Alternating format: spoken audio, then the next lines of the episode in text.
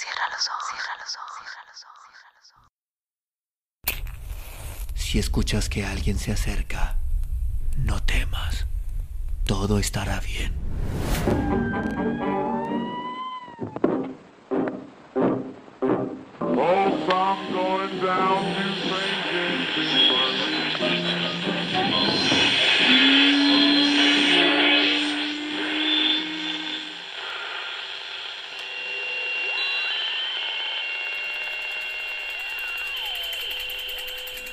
Estás escuchando, Crónica, Crónica Lunares, el lugar, el lugar donde, donde entra por tus oídos, entra por tus oídos. Bienvenido. El Duende. César Pineda del Valle. Espíritu fabuloso, amo destructor de la tranquilidad y el consuelo, del reposo y la frescura, interruptor de la ociosidad o la meditación, atentador de la paz y el sosiego, duende del odio que abatiste una costumbre, una necesidad, un deleite, doblegando al hombre a la fatiga sin reparo, al calor sin mitigación, a la mente sin libredumbre, a la desazón sin calma.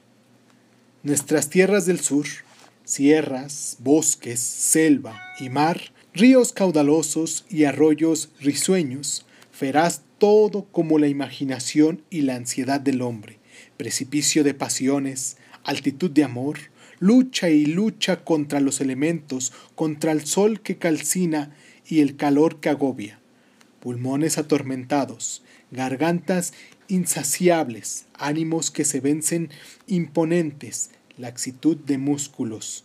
El hombre busca sus remansos, y los hay en las casonas con sus corredores donde desfila un céfiro que alivia las sombras caprichosas de los fondosos mangos, almendros, cocoteros y algún viejo laurel perdiendo, viento perfumado que rompe el sereno espejo de alguna fuente tendida, y sobre todas las cosas las hamacas. Ellas recogen el aura que se encierra en los cópulos invisibles de la atmósfera y la pasean en su vaivén de un lado a otro de nuestros cuerpos agradecidos.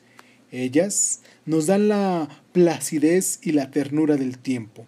A la caída de la tarde, en el principio de la noche, el calor abruma y atenaza, y sólo la brisa de la hamaca nos consuela cuando empieza a penetrar el furtivo frescor de la madrugada con el fino sereno cargado de la balsámica humedad.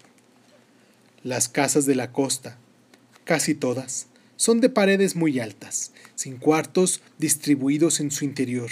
Un cuadrado o un rectángulo lo aposentan todo. Y si a esta simple disposición agregamos un brillante piso de cemento o de rojizos ladrillos y un techo de tejas coloradas, ya se tiene una casa fresca y confortable. Poco exigentes, en una esquina puede ubicarse una sala y en la opuesta del dormitorio, pero si se es escrupuloso de la privacidad, un pequeño cancel formado por bastidores y lona encalada puede satisfacerla. Mas donde siquiera que se viva, debe haber una hamaca, que es en todos los sentidos lo más funcional y alentador. Hace muchos años, costumbre de todo el sureste, era el uso generalizado de las hamacas. Se hacía uso de ellas para descansar y dormitar en las siestas y para dormir lo más tranquilo posible por las noches. Mas ocurrió que, en la costa de Chiapas, un día dejaron de dormir sobre el lecho tendido que se mece. Desde entonces, todos se hicieron de una cama o un simple catre, como el que escoge su propio tormento. La hamaca se abandona cuando el sueño arribaba bajo los párpados su- sudorosos. ¿Por qué ocurrió este cambio lógicamente inexplicable? Todos los poblados del sureste, desde la punta del Caribe, Yucatán, Campeche, Tabasco, el resto de Chiapas y Oaxaca, la hamaca es útil día y noche, lecho placentero y necesario, pero en nuestra costa se enreda por sí misma enjuta y abandonada o se desprende de sus amarras por las noches. Una sucesión de acontecimientos inexplicables ocurridos a mucha gente hizo nacer la sensación de algo sobrenatural. Una leyenda sirvió para advertir la razón de esta importuna abstención. fue a Vicente, un trabajador oaxaqueño que desempeñaba el cargo de caporal en el rancho ganadero de don Fidel llamado Las Brisas, a quien le pasó algo inusitado. El rancho estaba situado cerca del mar, por donde ahora germina el cambio con el hallazgo de nuevos mantos petrolíferos.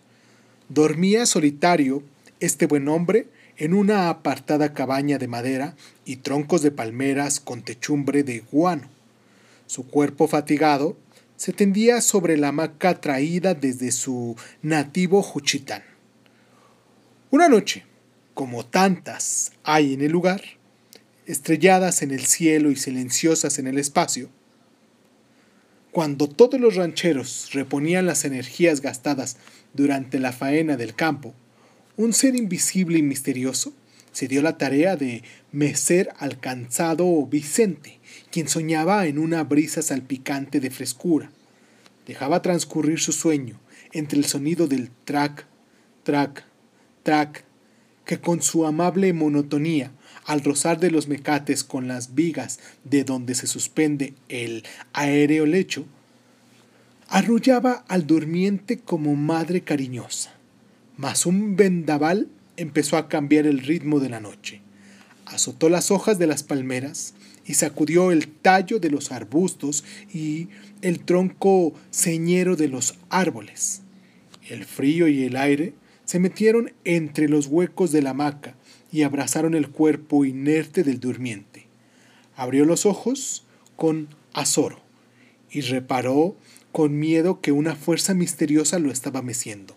Pero entonces, con tan fuerza que el roto compás se alternaba en violentos giros a punto de estrellarlo contra el techo. Creyendo que alguien le hacía una maldad, con ira comenzó a dar gritos y proferir insultos. Quería ver la cara del bromista compañero de trabajo, que no reparaba en respeto alguno. Mas, teniendo que pudiera ser arrojado contra el techo, se dejó caer presa de pánico. Era más de las doce de la noche.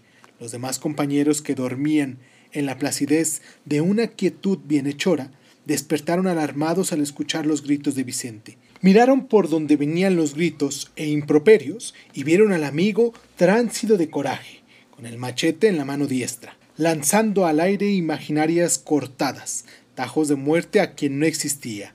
Una luz montesina de un viejo quinqué con su bombilla de vidrio iluminaba entre las sombras al iracundo Vicente con la boca llena de espuma y los ojos desorbitados. ¿Qué te pasa, Vicente? ¿Te has vuelto loco o acaso sueñas con una criatura del infierno? ¿A quién deseas matar cuando estás solo con tu sombra? Al hijo del tal por cual que me tiró de la hamaca y que por un pelito me mata. Después de un largo silencio, en el que nadie se atrevía a hacer conjeturas, Vicente, reflexionando, agregó Pero, si es que no veo a nadie, ¿ni ustedes lo ven? Ni hemos visto salir a nadie después de caerme de la hamaca. O es un fantasma o es un sueño de este lecho de muerte quien me ha lanzado de él. Molesto por haberme metido en estas cuerdas. No, no. Ha sido un ser humano. Todos rieron de buena gana. Para disipar el miedo, que todos disimulaban, abrieron una botella de comiteco corriente y libraron hasta llegada el alba que señalaba la hora primera de la faena. Hechos iguales volvieron a suceder en una y otra estancia. La creencia de un ser fantasmal dio nacimiento a mil conjeturas del más allá. Alguien había muerto mientras lo mecían en una hamaca y había vuelto a vengarse de todos los que se arrullaban en el tendido lecho. El duende se llamó aquel fenómeno del etéreo, nacido del más allá. De vaquería en vaquería, como reguero de pólvora, corrió la versión, acaso deformada en mucho por la imaginación, de las rancherías pasó a los pueblos y ciudades. Hubo quien diera señales de haber visto y adornó en su manguín sus características. Alto y delgado, como todo ser que deambulaba por el mundo de las fantasías, que no solo no era alto, sino pequeñito, como un enano o más grande que un gnomo, como en los viejos cuentos del medievo. Otro que había platicado con él y recogido la advertencia de que en las noches no consentiría que nadie durmiera en hamaca.